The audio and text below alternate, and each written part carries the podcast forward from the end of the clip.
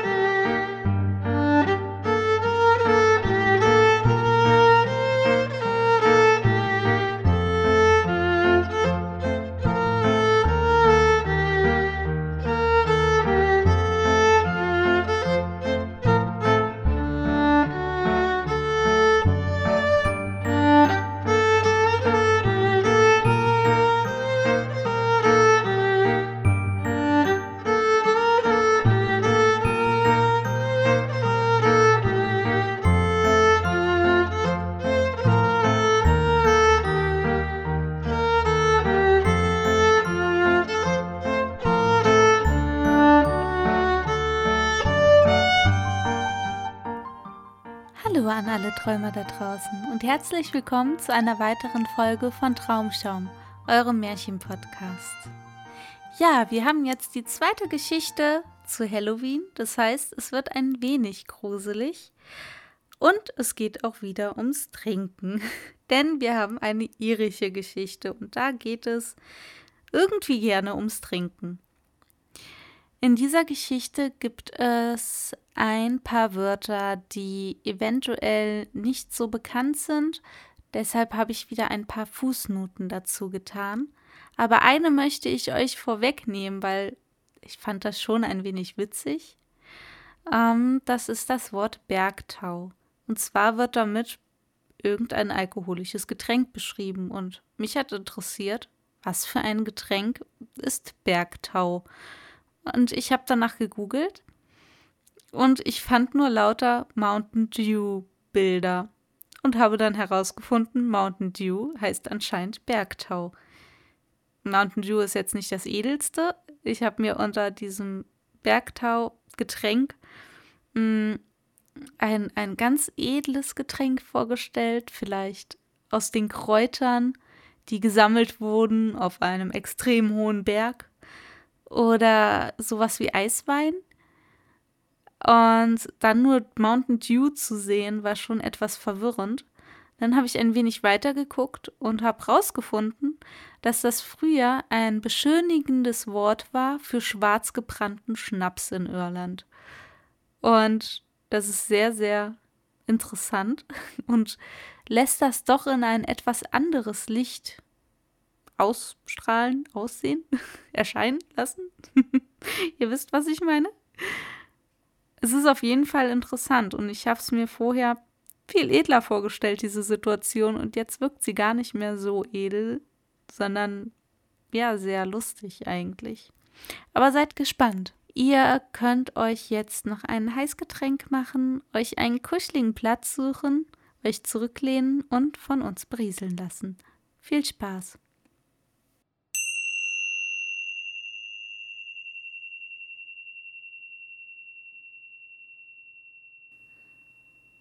Die gefangenen Seelen Jack Dougherty war ein Fischer, wie sein Vater und Großvater vor ihm. Wie diese lebte auch er ganz allein mit seiner Frau in seinem Häuschen am Meeresstrande in der Grafschaft Clare. Die Leute wunderten sich, dass die Familie Dougherty sich dieses weltentlegene, rings von steilen Felsen umgebene, wogenumrauschte Plätzchen zum Wohnsitz ausgesucht hatten. Aber die Doggertys wussten wohl, Warum? Dunbay Bay war der einzige Ort an der ganzen Küste, wo es sich gut wohnte. Es war eine kleine Bucht, in welcher ein Boot so geschützt liegen konnte wie ein Vogel in seinem Nest. Und aus dem Hintergrunde streckte sich eine Felsplatte in die See hinaus. Wenn nun, was nicht selten geschah, ein Sturm auf dem Atlantischen Ozean wütete und an der Küste sich starker Westwind erhob, dann zerschellte manch reich beladenes Schiff an diesen Felsen. Und was kam dann nicht alles ans Land? Ganze Ballen mit schöner Baumwolle und Tabak, Fässer, große und kleine, mit Wein, Rum, Cognac und Wacholderbrandwein gefüllt. Kurz, ein Doggety lebte in dieser Bucht wie ein Edelmann auf seinem Gut. Wenn aber das Schiff zerschellt und die Bemannung ertrunken war, wer möcht Jack tadeln, dass er heimtrug, was er fand? Und wer würde dadurch benachteiligt? pflegte Jack zu sagen. Der König, Gott segne ihn, ist doch wahrlich reich genug und braucht nicht noch das, was die See mir beschert. Trotzdem Jack das Leben eines Einsiedlers führte, war er ein gutherziger, munterer Bursche. Einem anderen wäre es auch schwerlich gelungen, Biddy Mahoney zu überreden, das behagliche, schmucke Haus ihres Vaters in der Mitte der Stadt Ennis zu verlassen und fortan so viele Meilen entfernt, mitten unter den Felsen zu leben, wo Robben und Seemöwen ihre einzigen Nachbarn waren. Aber Biddy wusste sehr wohl, dass Jack der richtige Mann war, mit dem eine Frau glücklich und behaglich leben konnte. Denn er versah die meisten Herrenhäuser des umliegenden Landes nicht nur mit Fischen, sondern auch mit den unerwarteten reichen Gaben, die in die Bucht geschwemmt wurden. Und sie hatte ihre Wahl nicht zu bereuen, denn keine Frau aß und trank besser, keine Frau war Sonntag in der Kirche besser gekleidet als Frau Dougherty. Es war nur natürlich, dass Jack mancherlei seltsame Dinge zu sehen und zu hören bekam. Aber er kannte keine Furcht. Ja, es war sogar der sehnlichste Wunsch seines Herzens, einmal mit einem Nix zusammenzutreffen.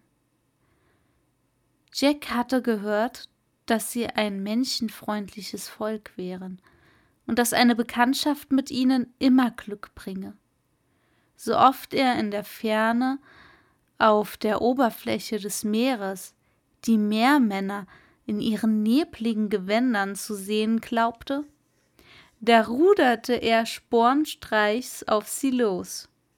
Fußnote, das bedeutet unverzüglich, ohne langes Überlegen. Wie oft schalt ihn Biddy in ihrer sanften Weise, wenn er den ganzen Tag draußen auf dem Meere gewesen war, ohne einen Fisch heimzubringen. Wenn Biddy gewusst hätte, auf was für Fang sein Sinn gerichtet war. Jack ärgerte sich oft, dass er nie einen Nix ordentlich zu Gesicht bekam, und sie waren doch an der Küste so häufig wie Hummern.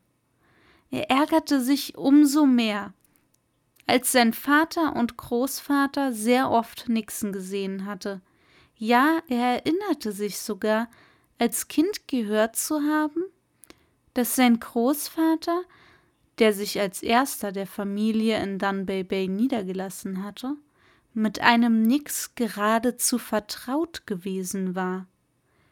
Und so lieb war ihm der Nix gewesen, dass er sich nur aus Furcht vor dem Priester, davon abhalten ließ, ihn bei einer seiner Kinder Gevatter stehen zu lassen. Endlich schien Jack das Glückhold zu sein und ihm nicht versagen zu wollen, was es seinem Vater und Großvater vor ihm gewährt hatte.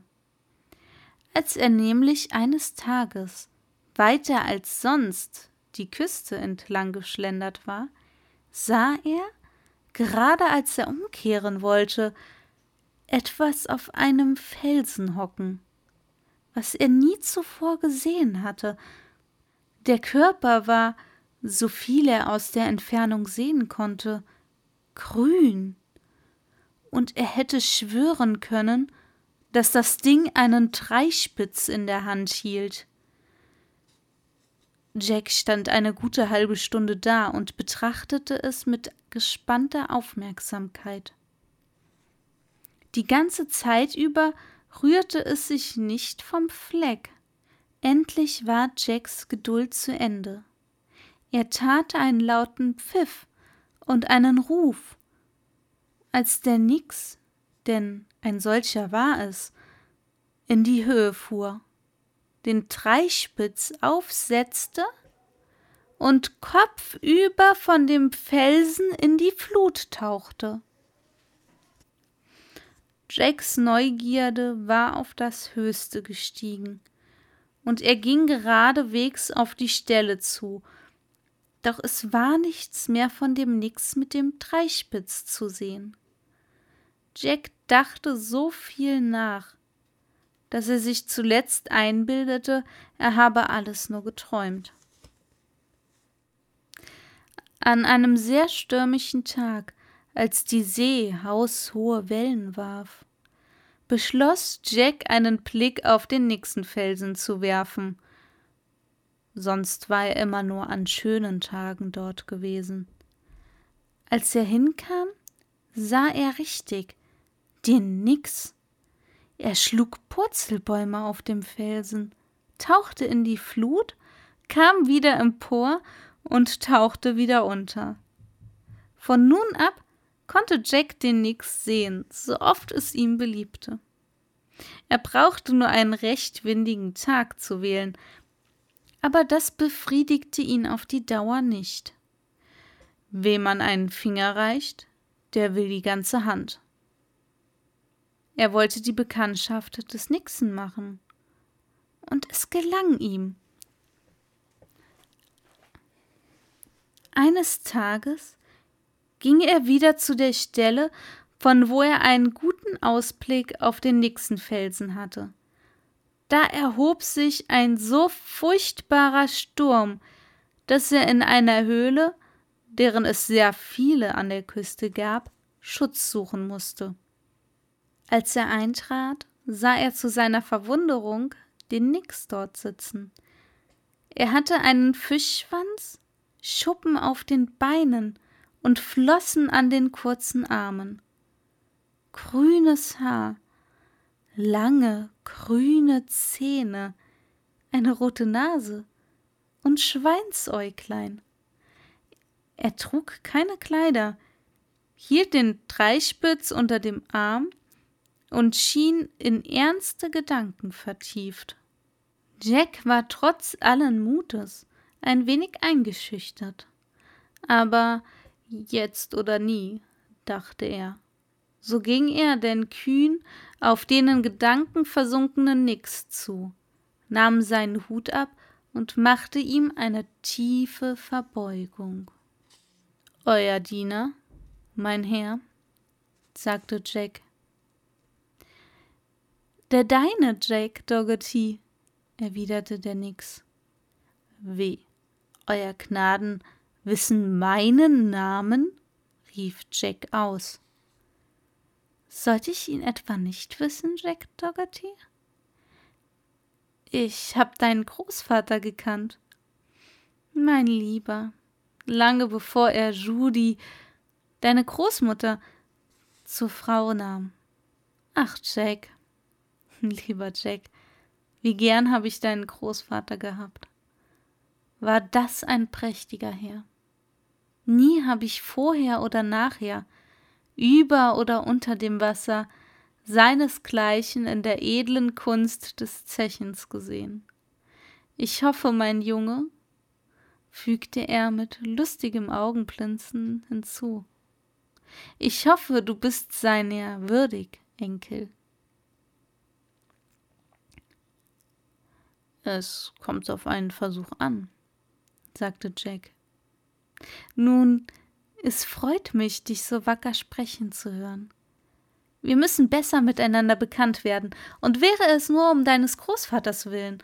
Aber dein Vater, Jake, mit dem war nichts anzufangen. Ich kann mir wohl denken, sagte Jack, dass ihr manch mächtigen Zug tut, um da unten in der kühlen, nassen Flut euer Blut bei einiger Wärme zu erhalten. Aber darf ich so frei sein zu fragen, wo ihr den Stoff hernehmt? wo nimmst du ihn denn her, Jack? fragte der Nix und zupfte mit Daumen und Zeigefinger an seiner roten Nase. Ha, ah, rief Jack. Jetzt geht mir ein Licht auf. Hm, ich hoffe nur, euer Gnaden haben unten einen guten trockenen Keller, wo ihr ihn aufbewahrt. Verlass dich auf mich, sagte der Nix mit schlauem Zwinkern seines linken Auges. Es verlohnt sich gewiss, den Keller anzusehen, fuhr Jack fort. Du hast recht, Jack, sagte der Nix. Und wenn du mich am folgenden Montag um dieselbe Zeit hier treffen willst, dann werden wir weiter über die Sache sprechen. Jack und Nix schieden als die besten Freunde von der Welt. Am folgenden Montag trafen sie wieder zusammen, und zum Erstaunen Jacks hatte der Nix zwei Dreispitze mit, unter jedem Arm einen. Darf ich mir die Frechheit nehmen zu fragen? sagte Jack. Warum euer Gnaden heute zwei Hüte mit haben? Ihr wollt mir doch nicht vielleicht gar einen davon schenken, damit ich ihn der Seltenheit wegen mit nach Hause nehme. Nein, Jack, erwiderte er, ich komme nicht so leicht zu meinen Hüten, dass ich mich so rasch davon trennen könnte. Aber ich will, dass du mit mir hinunterkommst und mit mir zu Mittag speisest, und zu dem Zwecke habe ich dir den Hut mitgebracht. Der Herr bewahre und beschütze uns, rief Scheck erstaunt aus. Ihr wollt doch nicht, dass ich zum Meeresgrund hinunterfahre?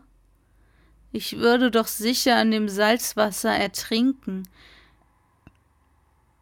Was würde die arme Biddy anfangen?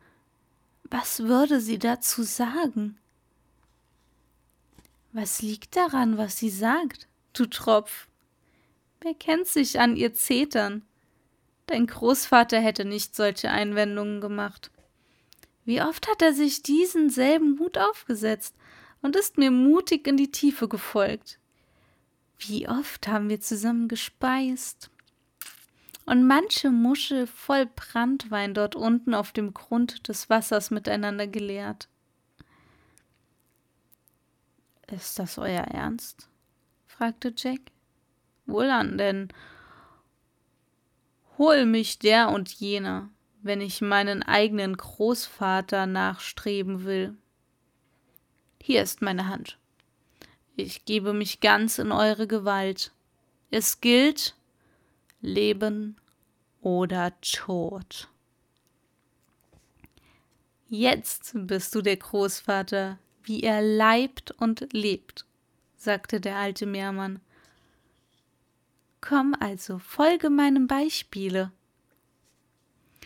Sie verließen die Höhle, gingen in die Flut hinein und schwammen dann ein Stück bis sie zu dem Felsen gelangten. Der Nix kletterte auf den Gipfel desselben und Jack folgte ihm. Auf der anderen Seite fiel der Felsen so jäh ab wie eine Mauer, und die See sah so tief aus, dass Jack einiges Zagen empfand. Nun, Jack, sagte der Nix, setze den Hut auf und halte nur ja die Augen ganz offen. Halte dich an meinen Schweif fest und folge mir, dann wirst du was zu sehen bekommen. Er sprang hinein, und Jack folgte ihm mutig nach. Sie fuhren lange Zeit dahin, und Jack glaubte, es würde kein Ende nehmen. Manchmal wünschte er, mit Biddy gemütlich am Kamin zu sitzen. Aber was nützte der Wunsch, jetzt, da er sich so viele, viele Meilen unter den Wogen des Atlantischen Ozeans wähnte? Er hielt sich fest an dem Schweif des Meermannes, so schlüpfrig er auch war. Endlich kamen sie aus dem Wasser heraus und waren zum großen Erstaunen Jacks auf trockenem Lande, auf dem Grunde der See. Sie landeten vor einem hübschen Hause, das sehr nett mit Austernschalen gedeckt war. Der Nix wendete sich zu Jack und hieß ihn willkommen. Halb vor Verwunderung, halb außer Atem, nach der schnellen Fahrt durch das Wasser, war Jack kaum imstande zu sprechen. Er blickte um sich und sah kein lebendes Wesen, außer Krabben und Hummern, die gemächlich auf dem Sande spazieren gingen. Über ihm wölbte sich das Meer, wie der Himmel, und die Fische bewegten sich darin wie Vögel in der Luft. Warum so stumm, Jack? fragte der Nix. Du hattest wohl keine Ahnung, dass ich hier unten so ein schmuckes kleines Anwesen besitze? Bist du erstickt oder ertrunken? Oder grämst du dich um Biddy, hä? Oh, oh nein, erwiderte lachend Jack und zeigte seine blanken Zähne. Aber wer in aller Welt hätte sich auch so etwas gedacht? Komm, Jack, wir wollen jetzt sehen, was wir zu essen bekommen. Jack verspürte großen Hunger, und er war nicht wenig erfreut, als er aus dem Kamin eine Rauchsäule aufsteigen sah, die verriet, was drinnen vorging. Er folgte dem Nix ins Haus und in die schöne Küche, die war reichlich mit allem Nötigen ausgestattet. Ein großer Anrichtetisch war da und eine Menge Pfannen und Töpfe und zwei junge Meermänner kochten. Dann führte ihn sein Wirt in das Zimmer, das war freilich ziemlich schäbig. Es war weder Tisch noch Stuhl darin, Bretter und Holzblöcke versahen ihre Seite. Doch brannte ein gutes Feuer im Kamin, und Jack fühlte sich bei dem Anblick desselben ganz behaglich. Jetzt komm, sagte der Nix. Ich werde dir zeigen, wo ich die, du weißt schon, was ich meine, aufbewahre. Und er warf ihm einen schlauen Blick zu. Dann öffnete er eine kleine Türe und führte Jack in einen schönen Keller, der war mit Fässern aller Art von unten bis oben gefüllt. Was sagst du dazu, Jack? Ha? Glaubst du nun, dass man sich's auch unter dem Wasser behaglich einrichten kann? Ich zweifle nicht daran, erwiderte Jack, und das Wasser lief ihm im Munde zusammen. Als sie in das Zimmer zurückkehrten, war das Essen bereit. Es war freilich kein Tischtuch da, aber was schadete das? Jack hatte auch zu Hause nicht immer eins. Die feinste Familie im Lande hätte sich dieses Mittagessens an einem Festtage nicht zu schämen brauchen. Es gab natürlich die besten Fische Steinbutt, Stör, Seezunge, Hummer, Austern und viele andere kamen mit den allerbesten ausländischen Schnäpsen zugleich auf den Tisch. Die Weine, sagte der alte Meermann, seien ihm für seinen Magen zu kalt. Jack aß und trank, bis er nicht mehr weiter konnte. Dann ergriff er eine Muschel voll Cognac und sagte Auf eure Gesundheit, euer Gnaden. Euren Namen weiß ich merkwürdigerweise noch nicht, trotzdem wir doch jetzt schon so lange miteinander bekannt sind. Das ist wahr, Jack. Ich habe nie daran gedacht. Aber spät ist besser als gar nicht. Mein Name ist Kumara. Was für ein schöner Name, rief Jack aus und füllte seine Muschel von neuem. Auf euer Wohl, also Kumara. Mögt ihr euch noch fünfzig Jahre eures Daseins freuen. Fünfzig Jahre? wiederholte Kumara. Ich bin dir wirklich sehr verbunden. Wenn du fünfhundert gesagt hättest, das wäre doch wenigstens der Mühe wert gewesen. Auf Ehre, rief Jack aus. Ihr erreicht ein hohes Alter hier. Ihr habt meinen Großvater gekannt, der ist nun seit sechzig Jahren tot. Es ist wohl ein gesundes Wohnen hier. Gewiss, gewiss, geht, Jack, bediene dich. Sie leerten eine Muschel nach der anderen, und Jack fand zu seiner ungeheuren Überraschung, dass die Getränke ihm nicht zu Kopfe stiegen. Offenbar war die Wasserfläche über ihnen die Ursache, dass sie kühle Köpfe behielten. Der alte Kumara fühlte sich immer behaglicher und sang mehrere Lieder. Aber Jack konnte sich nur an den Schluss eines einzigen Liedes erinnern. Rum, fum, balleboo, Ribbel, dubbel, rididu. Rum, du, daddel, ku.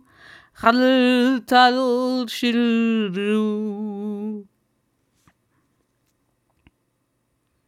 Endlich sagte der Nix zu Jack: Nun, mein Lieber, werd ich dir meine Sammlung von Merkwürdigkeiten zeigen. Komm mit. Er öffnete eine kleine Tür und führte Jack in ein großes Zimmer, wo dieser eine Menge Krimskrams sah, den Kumara im Laufe der Jahre gesammelt hatte. Was aber Jacks Aufmerksamkeit am meisten erregte, waren Hummerbüchsen, die auf dem Boden die Wand entlang aufgestellt waren. Nun, Jack, wie gefallen dir meine Merkwürdigkeiten? fragte der alte Meermann. Auf Ehre, sehr sehenswert, sagte Jack, aber dürfte ich mir die Frage erlauben, was die Hummerbüchsen da bedeuten? Ach, du meinst die Seelenkäfige? Was? Euer Gnaden? die Dinge, in denen ich die Seelen aufbewahre. Ja, was für Seelen denn, Euer Gnaden? fragte Jack wohl erstaunt. Die Fische haben doch keine Seelen? Oh nein, erwiderte Kumara ganz ruhig. Die nicht? Das sind die Seelen von ertrunkenen Matrosen. Der Herr beschütze und bewahre uns vor allem Bösen, murmelte Jack. Wie in aller Welt seid ihr dazu gekommen? Einfach genug. Wenn ich sehe, dass ein tüchtiger Sturm im Anzug ist, so brauche ich nur zwei Dutzend von diesen Büchsen aufzustellen. Sobald dann die Matrosen ertrunken sind und ihre Seelen herauskommen, so sind die armen Dinger, die die Kälte hier unten doch nicht gewöhnt sind, fast erfroren. Da suchen sie in meinen Büchsen Schutz. Ich sperre sie dann ein und bringe sie hierher ins Trockene. Tut es den armen Seelen nicht gut, ein so vortreffliches Quartier zu bekommen? Jack war so erstaunt, dass er nicht wusste, was er sagen sollte. Er schwieg also Sie gingen in das Speisezimmer zurück und tranken noch ein wenig von dem ausgezeichneten Cognac. Dann dachte Jack, es sei schon spät, und Biddy würde ängstlich werden. Er stand also auf und meinte, nun sei es Zeit, dass er sich auf den Weg mache. Ganz wie du willst, Jack, sagte Kunara. Aber nimm noch einen Abschiedstrunk, bevor du gehst, denn du hast eine kalte Reise vor dir. Jack war viel zu höflich, als dass er den Abschiedstrunk abgelehnt hätte. Werde ich wohl, sagte er dann zum Meermann, meinen Weg nach Hause finden? Ach, was kann schon geschehen, erwiderte sein Wirt, wenn ich ihn dir zeige. Sie gingen hinaus, und Kumara setzte Jack einen Dreispitz auf. Aber verkehrt. Dann hob er ihn auf seine Schulter, um ihn vom Stapel zu lassen. So, sagte er und gab ihm einen tüchtigen Schub. Du wirst genau an derselben Stelle hinauskommen, von der wir hereingekommen sind. Vergiss nur ja nicht, Jack, mir deinen Hut wieder herunterzuwerfen. Damit schoss Jack wie eine Blase in die Höhe, bis er zu dem Felsen kam, von welchen er hinabgesprungen war. Dann warf er den Dreispitz ins Meer. Der sank unter wie ein Stein. Es war ein schöner Sommertag. Die Sonne ging gerade unter, einsam funkelte ein Stern an dem wolkenlosen Firmament. Die Wogen des Atlantischen Ozeans erstrahlten in einem Meer von goldigem Licht. Als Jack sah, dass es schon so spät war, machte er sich schnell auf den Heimweg. Doch sagte er Biddy kein Wort davon, wo er den Tag zugebracht hatte.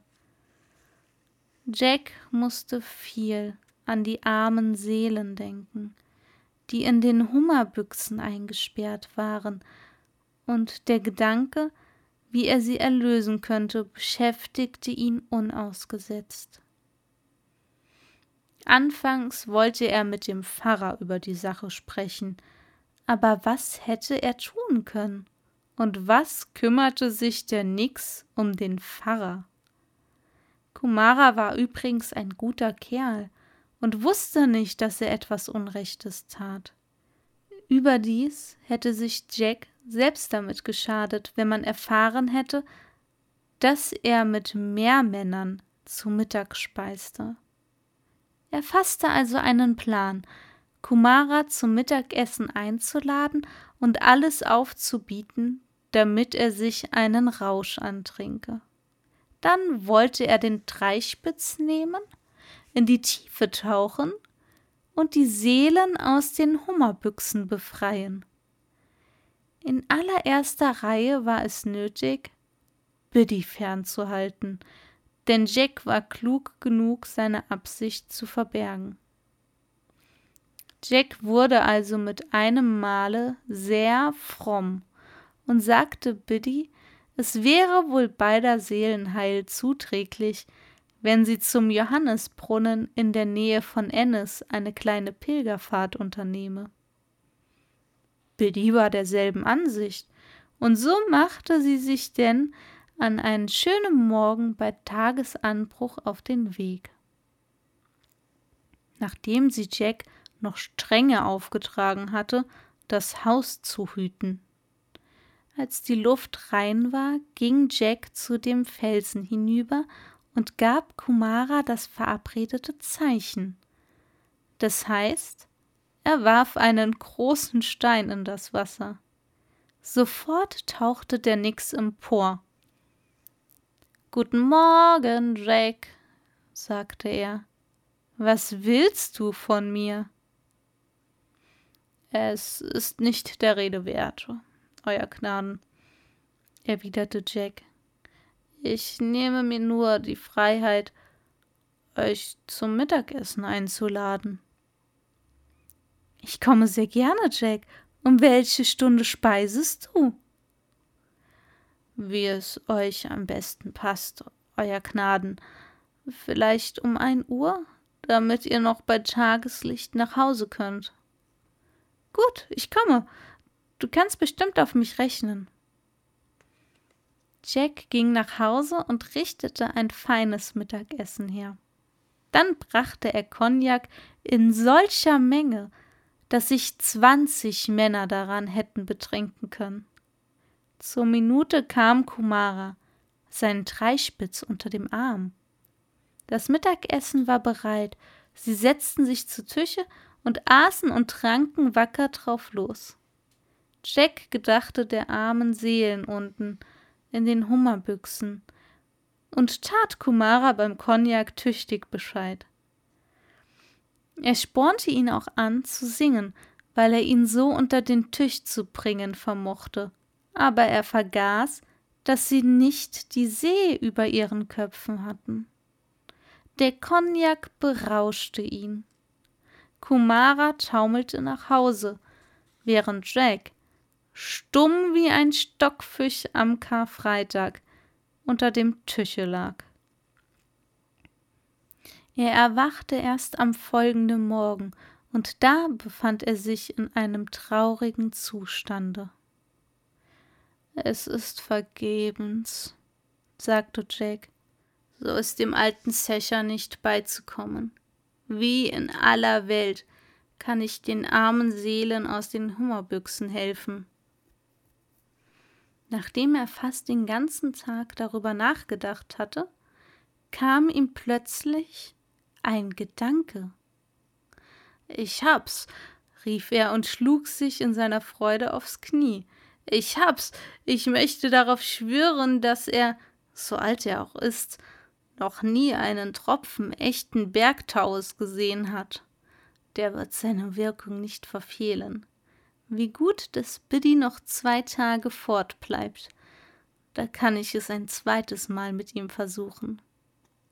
Er lud den Nix wieder ein. Doch der lachte ihn aus, dass er so wenig vertrug und sagte ihm, dass er seinem Großvater nie erreichen würde.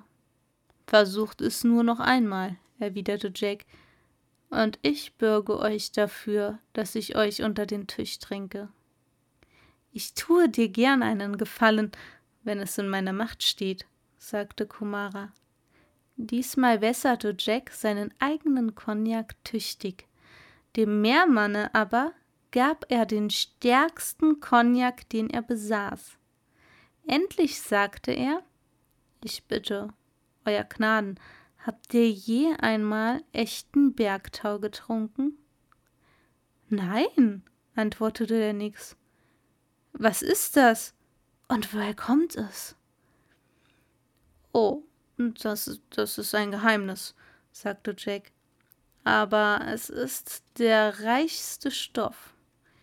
Wenn er nicht fünfzigmal besser ist als Cognac oder Rum so könnt ihr mich einen Lügner schimpfen.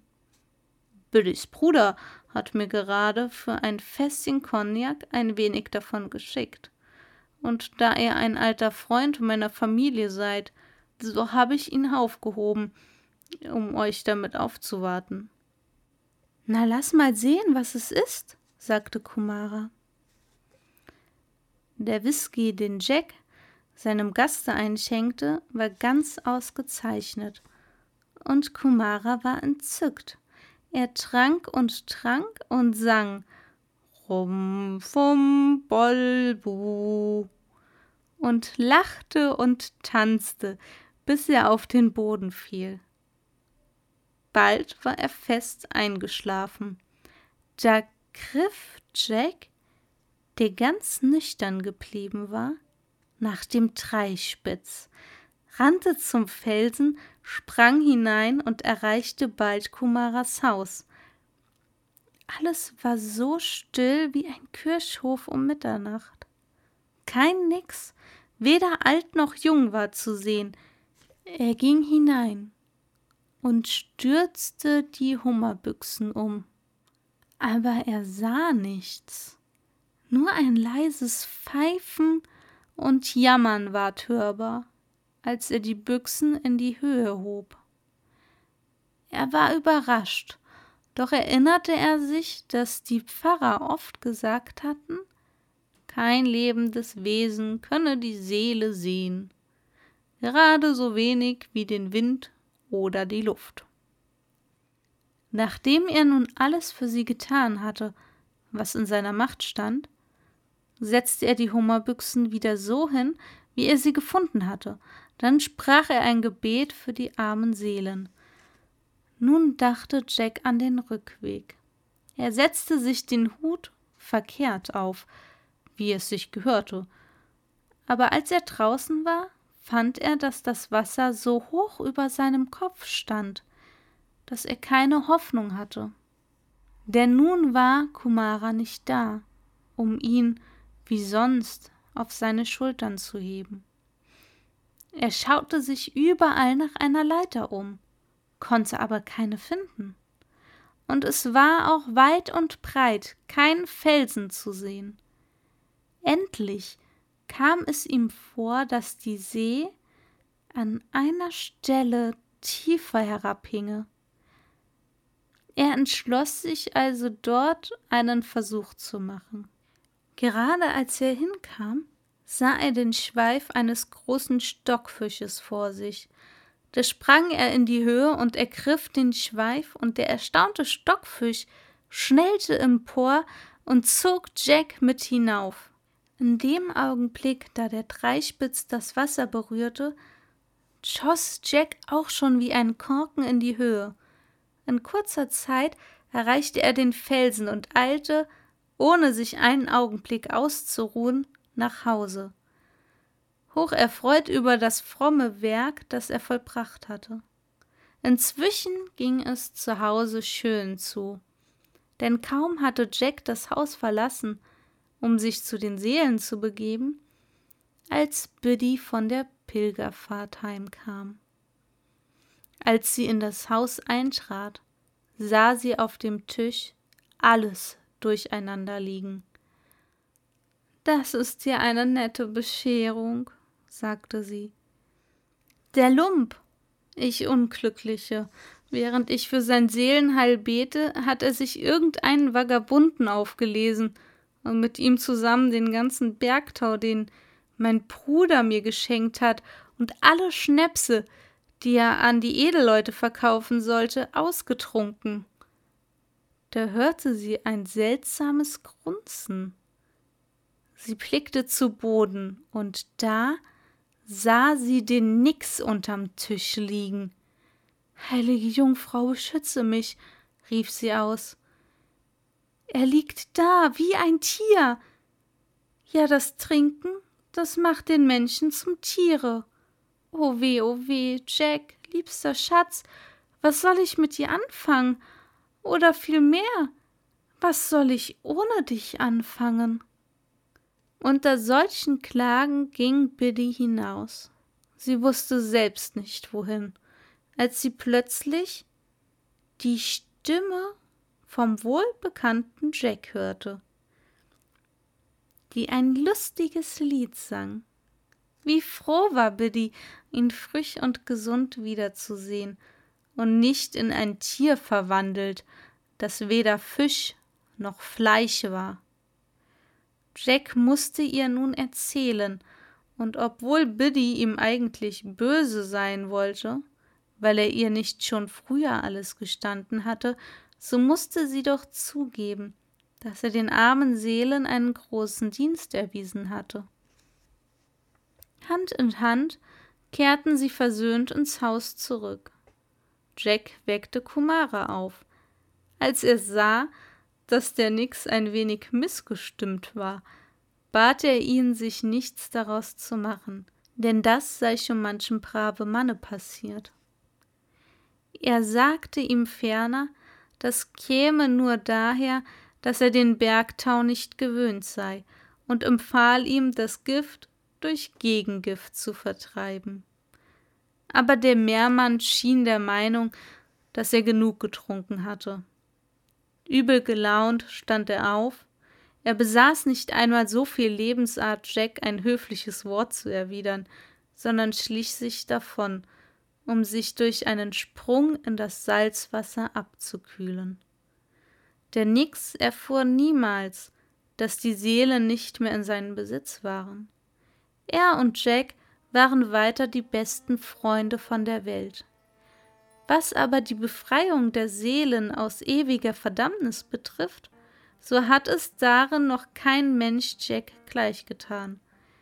Er fand immer neue Ausflüchte, um ohne Wissen Kumaras in dessen Haus zu gelangen. Dann wendete er die Hummerbüchsen um und ließ die Seelen entfliehen. Nur eines ärgerte ihn, dass er sie niemals sehen konnte. Aber da er wusste, dass das unmöglich war, so musste er sich endlich zufrieden geben. Sein Verkehr mit dem Meermann dauerte noch einige Jahre. Eines Morgens aber, als Jack wie gewöhnlich einen Stein ins Wasser warf, bekam er keine Antwort. Er warf einen Stein nach dem anderen hinein, aber keine Antwort folgte. Er ging fort und kam am nächsten Morgen wieder, aber es half nichts.